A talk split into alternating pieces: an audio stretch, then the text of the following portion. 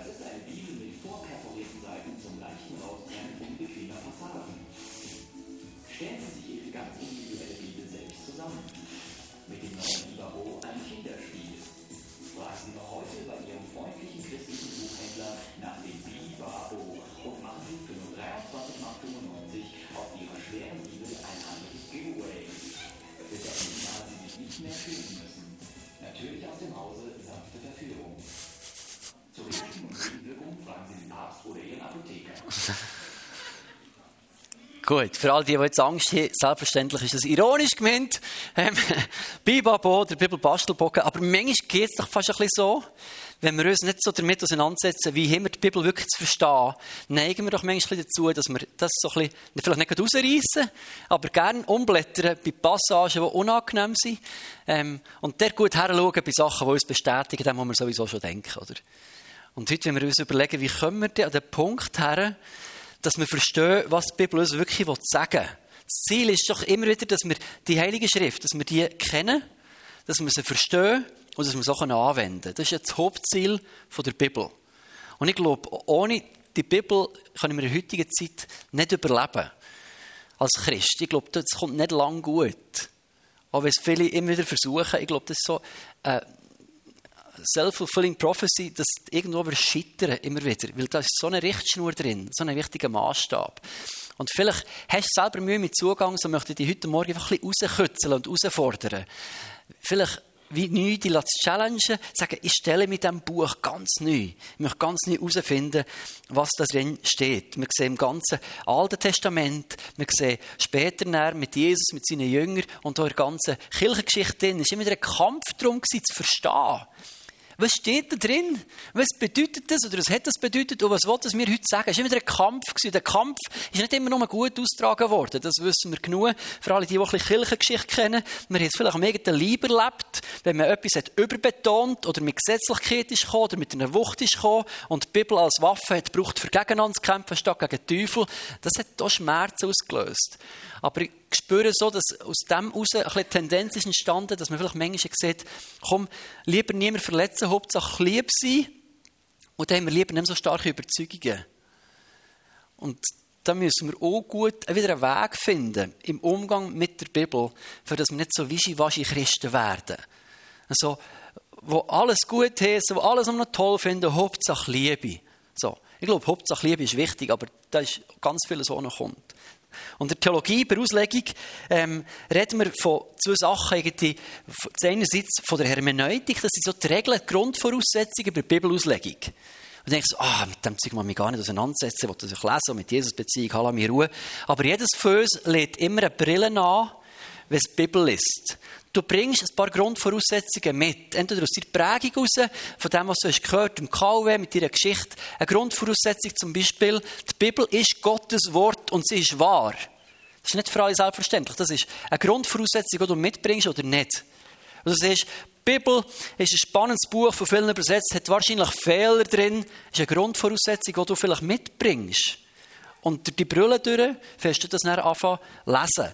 Und für die, die bereit sind, mal ein bisschen einen Umweg zu machen, aber ich glaube, es ist eben wichtig, weil du betreibst immer Exegese, wenn du Bibel lesest. Du betreibst immer Exegese und immer auf dem Boden von Hermeneutik. Von, dieser, von diesen Regeln, wie lädt man aus, wie ist das zu verstehen.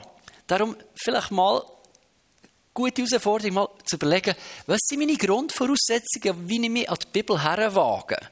Was ist das, was für mich wichtig ist und zählt? Für mich so ein paar Punkte ist der, für mich ist die Bibel, die Heilige Schrift, inspiriert der Heilige Geist. Das ist für mich eine Grundvoraussetzung. So gehe ich die Bibel her. Die Bibel ist für mich eine Teilmenge von Gottes Wort. Jetzt wird es schon heikel. Ich sage zwar immer wieder, das ist das Wort Gottes, aber die Bibel selber sagt immer wieder, das Wort Gottes ist irgendwie Jesus. Also wenn wir ganz exakt wie sind, müssen wir sagen, das Wort Gottes ist Jesus. Und die Bibel, sagt Jesus selber, die Bibel, die Heilige Schrift, weist auf mich her. Ist wie eine Teilmenge vom gesamten Wort Gottes, wo irgendwie eine Person ist und nicht primär ein Buch. So. Das Wort Gottes ist immer wieder als eine Gesamtmenge davon definiert worden, von der Person von Jesus, auf all diesen Worten, die Gott geredet hat. Da gehört die Bibel rein, aber ist nicht alles. Oder? Das ist schon mal ein heikler Punkt, wo vielleicht andere sagen, das stimmt nicht, die Bibel ist das ganze Wort Gottes und das Einzige. Sagen, ja, wir haben das Reden vom Heiligen Geist haben wir auch noch. Aber das musst du mal für dich überlegen, wie kläre ich das? Für mich ist Überzeugung, die Bibel lädt sich selber aus. So. Dass wenn ich versuche, etwas zu verstehen, suche ich einfach mal in der Bibel primär. Was sagt die Bibel sonst noch dazu, zu diesen Themen? Das hilft ganz vieles zu relativieren, ganz vieles zu verstehen. Und ist für mich der erste Bezugsort, bevor ich andere Bücher lese, ist einfach mal die Bibel. Wenn ich die Bibel verstehe. Sie zeichnet die Teilsgeschichte Gottes mit seinen Kindern. Sie hat ganz unterschiedliche Inhalte. Das ist auch wichtig, dass wir das bewusst sind. Von, von, von einer Bundesverfassung für den Staat Israel ist da drin. Gleichzeitig sind Liebes Liebesbriefe drin, es sind Gedichte, es sind Lieder drin, poetische Texte, prophetisch wilde Bücher, es sind Lehrbriefe drin und pastorale Briefe. Es sind Geschichtsbücher drin und das alles ist zusammengepackt in einem Buch und wir lesen das, als wäre es immer alles das Gleiche. Aber es wäre, als würden wir eben die Bundesverfassung und anschließend das Liebeslied lesen, das die Frau oder der Mann hat geschrieben hat. Das sind so unterschiedliche Texte, unterschiedlich zu verstehen und gleich ist so viel von Gott drinnen offenbart. Genau. Das Hauptziel der Schrift ist für mich das, Johannes 5,39, wo Jesus sagt, guck, zu den Pharisäern hat er gesagt, ihr sucht in den Schriften drin, weil ihr hofft, das ewige Leben zu finden. Aber die Schrift weist auf mich her. Und das ist das, mein grösster Ring, wenn ich die Bibel lese ist, dass ich versuche, in dem immer wieder Jesus zu finden. Also Christologie. Das sagen, wo deutet das her? Auf Jesus, auf den ganzen Heilsplan Gottes mit unserem Leben und mit, mit seinem Volk. Gut, das sind so ein paar Grundvoraussetzungen. Ähm, sehr, sehr kurz gefasst. Ich muss auch jetzt eine Exegese mich sehr, sehr knapp halten. Ähm, in Hoffnung, dass ich ein paar Sachen ankratzen kann und die vielleicht motivieren kann, eh zwei Sachen auszuprobieren oder mal anzugehen.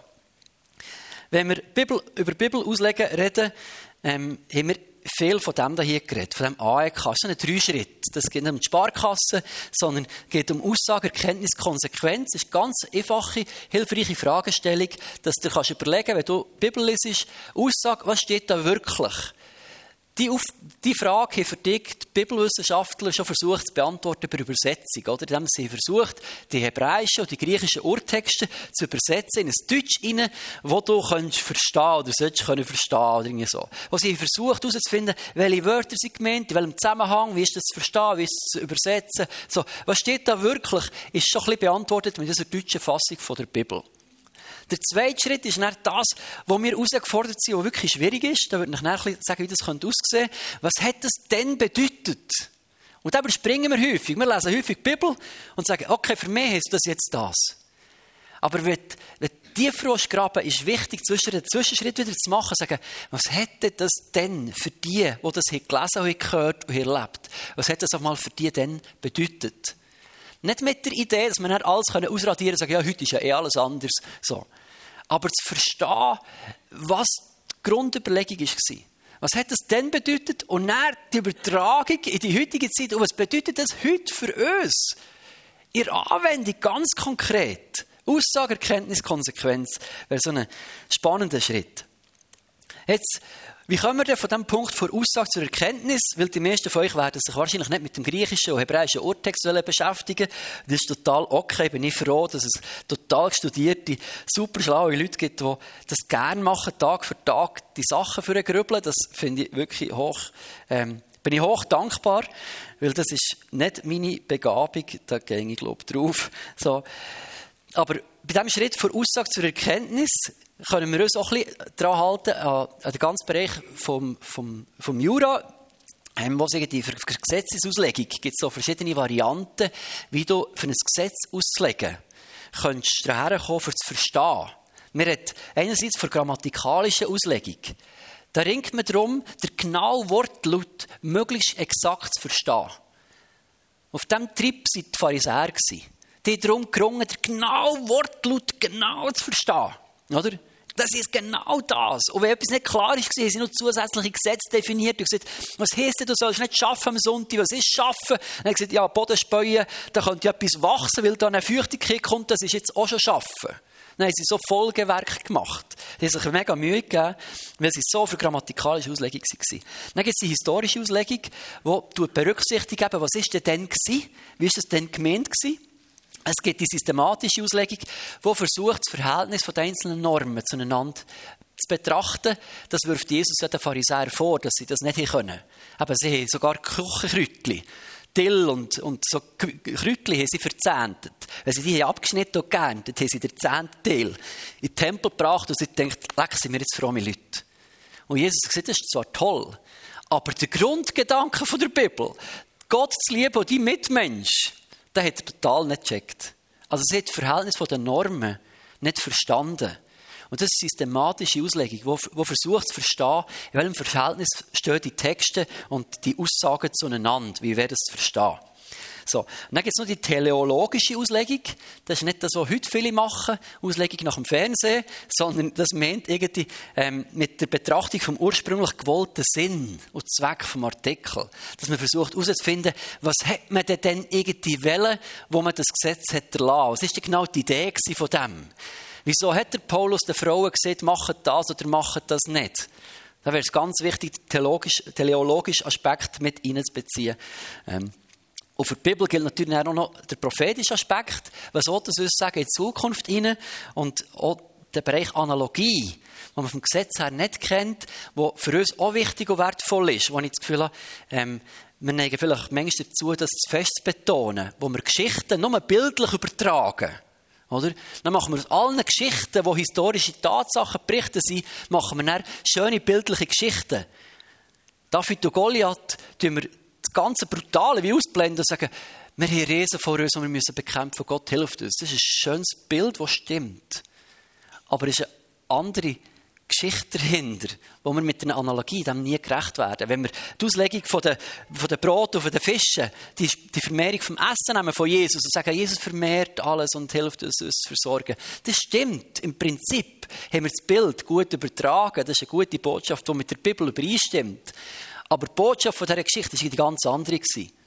Er ist der Sohn Gottes, der dort das messianische Zeichen gemacht hat. So. Es gibt ganz viele solche Geschichten, wo wir irgendwo den Kern der Grundaussage wie nicht sehen, indem wir nur das Bildliche rausnehmen, das uns anspricht. Das dürfen wir, aber ich vergleiche es viel, es nicht so unser tägliche Müsli sein, das wir zu uns nehmen, wenn wir es so bildlich übertragen, sondern das ähm, sollte so ein bisschen Zusatz, so Spezialnahrung sein, die zwischendurch mal total wertvoll äh, ist und drinnen liegt und bereichernd ist, aber ähm, grundsätzlich sollte man immer darum ringen, was steht da wirklich, was will es wirklich sagen. So. Und jetzt, wie kommen wir denn da weiter? Ich bringe das mit dem Beispiel von einem Brief. Ich habe hier einen mitgebracht. Ein Brief, den ich gerade im Briefkasten hatte, kürzlich. Open Doors schickt einen Brief. Und für zu verstehen, was da drin ist, fängt es damit an, dass ich schaue, wie ist die Verpackung. Und das ist in der Bibel auch mega wichtig. Wenn du die Bibel lesest, auf mal heute zu überlegen, in welchem Buch lese ich. Eben lese ich in Bundesverfassung, in den Gesetzbüchern drin, lese ich Geschichtsbücher, wo häufig nicht wert ist, das gut oder ist es schlecht. Die erzählen einfach Geschichte. Häufig total wertfrei. Sagen, so ist passiert, er hat das und dieses gemacht. Die Werte tun wir häufig nicht reinterpretieren, sagen, das ist falsch oder das ist richtig. So. Manchmal kommen Wertungen in der Chronik, in den Richter oder in den Königsbüchern, so, sind Wertungen drin, aber manchmal auch gar nicht. Wo einfach nur eine Geschichte wird erzählt. Dann gibt es das Hohelied, oder, wo total, ja, nimm das mal wörtlich.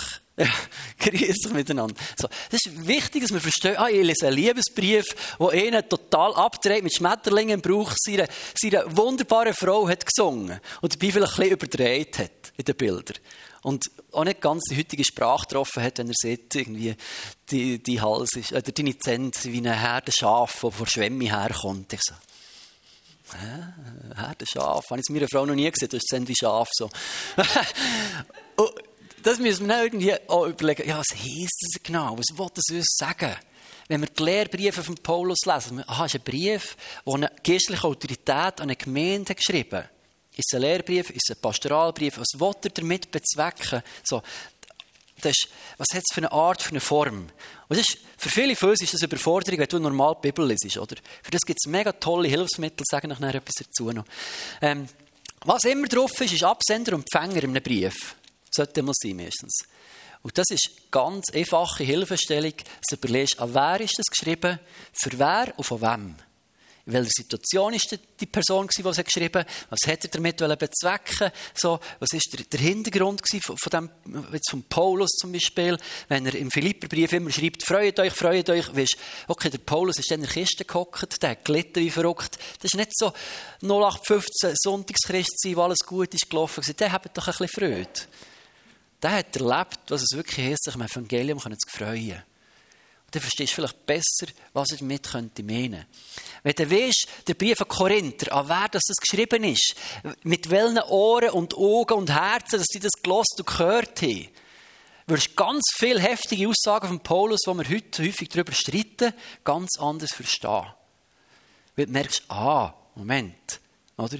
Der hat nicht an eine Gemeinde geschrieben wie Zentrum Rheinbrück Der hat eine chaotische Gruppe geschrieben, wo, wenn sie zusammenkommen, die alle nur noch in Sprachen reden haben gemeint, das ist das Größte, nur in Sprachen reden, hat keine Predigt gegeben, das ist nicht verstanden. Wenn Leute von extern reinkommen, die das Gefühl, was läuft bei euch? Die haben nicht verstanden, sind wieder heim. Und darum sind ihr Freunde, die Zunge reden, ein bisschen bremsen. Es wäre gut, wenn mal jemand eine Predigt hat wieder. Das ist nicht, es geht nicht um das Zungenreden, es geht auch mal um die Liebe. Und wenn wir als so geordnete Gemeinde, die sogar einen Vorhang hat damit und schön brav hocken, so, wenn wir das mit den Ohren hören und nicht überlegen, wer ist geschrieben, dann denke ich mir, wir sollten mehr Ordnung haben. Guck mal, die Schüler, die sind nicht mal ganz gerade. Wir sollten viel besser die Schüler ausrichten. Und es hat jemand unplantes Zeugnis gegeben. Wir sollten viel mehr Ordnung haben. Leck, ist das ein Chaos, ist ein Kind der Träne gesprungen. Das hat Paulus überhaupt nicht wollen. Er hat versucht, eine Gruppe irgendwo zu bödeln, immer mit dem Fokus, dass Leute Jesus erleben können. So, gut. Also, was ist Art, Form, Absender, Empfänger? Das ist so die Frage. Das zweite ist nicht der Inhalt. Wenn du den Brief auftust oder reinschaust, denkst was, was steht da drin geschrieben? Wenn du dann anfängst lesen, ganz konkret, und die Bibel zum Beispiel aufschlägst, schlägst irgendein Buch auf, und dann kommen Wörter vor, ein paar sind dir vielleicht alt vertraut, von dir, vom KW her oder von der Unterweisung von früher, hast immer, mit immer von Gnade geredet. Und vielleicht ist es zwischendurch mal gut, herzuhocken und zu sagen, jetzt schlage ich mal in einem Lexikon oder in einem, in einem, in einem Duden oder irgendetwas, schlage ich mal nachher, was Gnade auch noch bedeuten könnte. Wie ist das Wort gebraucht worden? Da gibt es extrem gute Hilfsmittel, für zwischendurch wieder bewusst zu werden, was das irgendwie sieht. So, das könnte extrem helfen, wenn du Wortbedeutungen klärst, wenn du überlegst, wenn du das lesest, überlegst, warum hat er das geschrieben? Was ist Grund und Ziel? Das Ziel vom Autor, oder? Was, warum bekomme ich den Brief? Warum ist der geschrieben worden? Wenn wir das verstehen, hilft es uns so, dass wir nicht Sachen auslesen, die wir gar nicht wollen. Sondern dass wir immer wieder zur Hauptsache kommen, vom einzelnen Buch oder Brief, wo wir verstehen, ah, das ist der Kern. Um das geht es wirklich. Das ist die Quintessenz oder das Ziel vom Ganzen. Was ist der rote Faden? Was ist die Hauptaussage drin? Was ist der Kontext? Wenn du vielleicht vorher und nachher mal lesest, merkst du, aha, die Aussage hat er gar nicht zu den Leuten geredet, die Jesus nicht kennen, sondern die hat er zu seinen Jüngern geredet, zu Nachfolgern. Ah, das ist, das ist anders zu verstehen. Oder, ah, das hat er zu den Pharisäern geredet. Ah, was sind die Pharisäer? Was haben die gemacht? Das hat die ausgezeichnet. Wenn du das ein bisschen raussuchst, wirst du plötzlich merken, wie du ganz andere Sachen häufig auch verstehst, als wenn man nur so schnell drüber liest.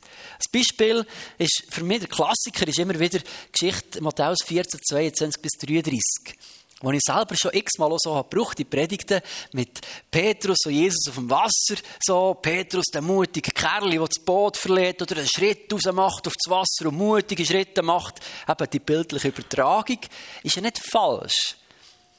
Das stimmt ja, wenn du es im Kontext der Bibel tust, fordert uns die Bibel ja auf, immer wieder mutig zu werden. Nur die Geschichte in Matthäus 14 sieht überhaupt nicht von, du sollst mutig sein oder so etwas sondern Geschichte, die irgendwie sagen, Jesus ist Gottes Sohn. Das ist die Hauptbotschaft dieser Geschichte, dass Jesus am Wasser zu laufen kommt. der Hauptpunkt ist, dass sie auf die Knie gehen und sagen, wahrhaftig, du bist Gottes Sohn. Das ist der Hauptpunkt. Das andere Beispiel ist für das ganze Johannesevangelium. Ist in Johannes 20, 30 bis 31 hat Johannes selber einen Abschnitt rein da, für uns zu helfen, zu verstehen, was er irgendwie will. Er hat geschrieben, all das ist geschrieben, für das ihr könnt glauben, dass Jesus der Christus, der Sohn Gottes ist. Jetzt, wir wachsen auf in einem christlichen Setting häufig, wo uns die Eltern und die Großeltern schon sagen, Gott und Vater, Sohn, Heiliger Geist, wir wachsen mit dem Verständnis von einer Dreieinigkeit auf. Für die Juden ist es Gotteslästerung der Grund, warum Jesus ist gestorben. Dass er gesagt hat, ich bin der Sohn Gottes. Also, die Evangelien, gerade Matthäus und Johannes Evangelium, haben ganz schwer zum Hauptfokus so, zu erklären und zu zeigen, dass Jesus wirklich der Messias ist, wo man darauf wartet, dass er wirklich Sohn Gottes ist. Das haben sie nicht können verstehen, nicht können glauben. Und die Evangelien zielen ganz fest auf das ab, für das Menschen können verstehen und wirklich können glauben, dass Jesus mehr ist als ein Mensch, dass Jesus ein Sohn Gottes ist der Sohn Gottes, der Messias, der Gesalbte, der Retter und Erlöser. Und tut uns Europäer gut, sonst zu überlegen, was heißt das eigentlich, dass Jesus der Sohn Gottes ist. Was bedeutet das für mein Leben? Wenn ich Jesus zugestehe, dass er wirklich der Sohn Gottes ist. Nicht nur so als eine Namensbezeichnung. Ich sage, ich gebe dir gebe dir den Anspruch, gestehe dir das zu, dass du Gott bist. Hat extreme Konsequenzen für unsere Beziehung zu ihm nachher. So ein kleines Beispiel. Weiter, und dort, das ist auch mega schwierig für Leute, die nicht, nicht Zeit haben, für ein Theologiestudium zu machen oder für Kurse zu belegen. Wie kommst du an die Quellen her? Oder? Es gibt ja so viel Zeug, so viel, was geschrieben wurde. Aber es ist gleich so wertvoll, wenn wir uns bewusst werden, wie ist damals das Umfeld gewesen? Historisch, politisch, sozial, geistlich. Wie haben die gelebt? Wie war der Zustand vom Volk Israel? Wie war die Gemeinde unterwegs gewesen? Für, für ein bisschen uns in die Lage hineinzuversetzen von denen, die dann gehört haben. So. Wie war das Umfeld gewesen? Wie haben die geredet? Was ist Ethik, Religion, Recht, Technik, Normen? Dass wir ein bisschen nachvollziehen können. Den ganzen Kontext müssen wir nicht überbewerten, aber immer wieder auch mit und sagen, okay, der Kontext ist extrem wichtig, zum Verstehen, was die Bibel mir irgendwie sagen. Und wenn es mal ganz schnell muss gehen helfen dir vielleicht so einfach ein paar W-Fragen, wenn du mal nicht Zeit hast, ein Buch für zu nehmen oder ein Lexikon oder irgendetwas. Einfach viele Fragen zu stellen an die Bibel. Das ist ein tiefes Geheimnis. Dass du nicht nur das rauspickst, was dir gerade passt, sondern es ist wer, wem, der was, was, wo, wenn, warum, woher, wie. So, dass du viel fragst. das Geheimnis ist das, was Jesus sieht, ist was die Propheten immer sagen, hey, wenn der Ohren hat, dann versuche zu hören. Und hören hat viel mit Fragen zu tun. Und wenn du willst, dass die Bibel anfängt zu dir reden, dann fängt es dort drin an, sein Herz auftust und anfängst Fragen stellen.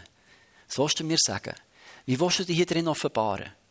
Und es gibt, für das gibt es ein paar simple Tools, ähm, habe aussen ein paar auf mal her, einfach als Muster. Darf gerne auch mal in einen Treffpunkt oder online suchen. Es gibt Bibelkommentare, Bibellexika. Was manchmal spannend ist, mal zu überlegen, okay, jetzt lese ich eine Geschichte von einer Stadt. Ja, wo ist die, die genau gewesen? Machst vielleicht eine Israel-Reise mit dem Adi zusammen? Vielleicht machen wir wieder mal eine als Gemeinde. So. Ist höchst hilfreich, mal vor Ort zu sein und das zu sehen. Aha, so ist es. Ah, darum, jetzt komme ich ja draus. So. Ähm, Bibellexikas, Wörterbücher, das ist für die, die sich wirklich will, challenge, ist manchmal ein bisschen herausfordernd. Viel Text, aber höchst, höchst inspirierend. Man sagt, jetzt lese ich mal, was da geschrieben ist über einzelne Wörter, über Wortbedeutung, über Wortstämme, wie diese verwendet wurden. Es gibt, gibt einen tiefen Schatz an, an Zugang. Und Bücher mit Überblick, das ist etwas, das ist, für ein bisschen schneller muss gehen, das kann ich sehr empfehlen. Es gibt auch verschiedene, ähm, so Bibelkundebücher. Das ist jetzt hier so eins, das ist, glaube ich, schon älter, noch von meinem Studium her. Ich glaube, heute brauchen sie im ISCL wieder andere, um IGW und anderen Ausbildungsstätten. Das ist eine kleine Bibelkunst zum Neuen Testament. Das ist ganz simpel gemacht. Das ist eine Einführung zu den Evangelien oder zum, zum Römerbrief da hier. Dann kommt es so, gibt es einen kurzen Inhalt, grobe Zusammenfassung, oder? Und nachher gibt es eine kleine Gliederung. Das ist manchmal schon gut, wenn, wenn du mal weißt, wo steht ungefähr ein bisschen was. Wenn du nämlich mal im Gespräch bist mit Freunden, die Jesus nicht kennen, sage ich, du, wie ist das irgendwie? Äh, fragt der Pastor. Nein! Wir haben schwer unserer Seite müssen wissen, wie wir eine Antwort geben können. Oder? Genau. Und dann eben literarische Eigenart. Was hat das für eine Art und Form? Historischer Zusammenhang, so, theologische Schwerpunkte, das wollte sagen, die Einheitlichkeit, Empfänger, Verfasser. Ist ganz kurz auf ein paar Seiten zu jedem Buch zusammengefasst. Ich tue das aussen her, ich dürfte die Bücher dürft ihr ausleihen. Ähm, ich bin froh, wenn sie wieder zurückkommen nach ein paar Wochen. Ähm, ich tue mir nicht notieren, wer sie ich vertraue euch. Genau. Das ist so eine Möglichkeit, noch besser ist, wenn ihr selber etwas kauft oder, oder es bisschen um, in Umlauf bringt. Das bereichert wirklich sehr. Und dann, wenn wir verstanden haben, was da eigentlich steht, kommt dann die grosse Frage, ja, und wie übertragen wir das jetzt genau? Wenn ich weiß, was da wirklich steht, wie finde ich aus, was das für eine Konsequenz hat für mein Leben? Und da gebe ich zwei, zwei einfache Modelle mit. Es gibt, es gibt ganz viele Modelle. Ähm, das, das, das ist für mich ein einfaches, ähm, für persönliche stille Zeit sehr hilfreich. Das Kreuz mit diesen drei Dimensionen, wo du überlegst, was, was sieht der Text gegen oben? Bibel, Jesus sagt, die Bibel will den Blick immer darauf hinrichten. So, was, das, was ich lese, was sehe ich dort offenbart über unseren dreieinigen Gott, über Vater, Sohn, Heilig Geist, was lehre ich über ihn? An was findet er Gefallen? Was verabscheut er? Was tut er? Was sieht er? Wie handelt er? Für ihn besser lernen zu kennen, die Dimension gegen Was sieht der Text gegen Was sieht er gegen innen? zu mir selber? Was sagt er über mich? Was, was redet Gott direkt zu mir in mein Leben hinein? Gibt es Verheißungen, Zusprüche, Herausforderungen, Befehle, Warnungen? So, was, was redet Gott gegen innen? Und die Frage, was redet er gegen außen? Oder was, was kann ich konkret tun? Gibt es dort Verbot, Befehle, Anweisungen, Ratschläge? Ich soll Menschen dienen. Wie soll ich mein Leben gestalten? So. Das sind wie die drei Dimensionen. Das ist ein ganz einfaches Tool, und das Kreuz, begegnet uns ja immer wieder im Alltag. So. Und mit dem kommst du ganz schnell zu vielen Erkenntnissen, ähm, wie Gott könnte zu dir reden. Das Zweite braucht der Bibellesebund. Schon über die Jungschi und über das Kids-Programm brauchen wir das immer wieder mal mit diesen Bibellesenhändchen. Das ist auch für Erwachsene möglich. Du kannst dir die Fragen pro Finger auch selber definieren. Bibellesebund sagt jetzt, was erfährst über Gott, weil sie sagen, der Dumme zeigt Guchen, so. Du kannst auch sagen, was ist gut hier im Text? Was finde ich gut? Oder was wird als gut genannt? Was wird gut gewertet?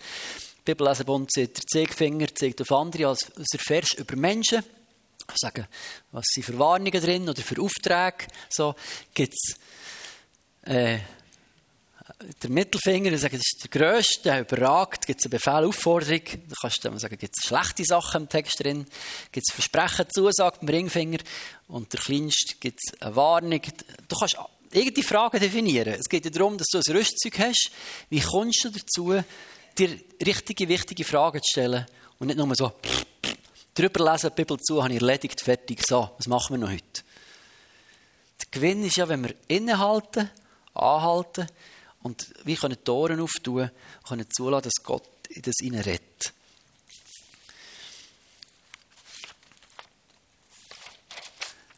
Und ich sehe das so, das Ring um Erkenntnis, glaube ich, ist extrem wichtig. Und ich habe viel in Diskussionen und Gesprächen, habe ich immer wieder eben so den Satz gehört, komm, das ist doch nicht so wichtig, ähm, Hauptsache wir einander gern.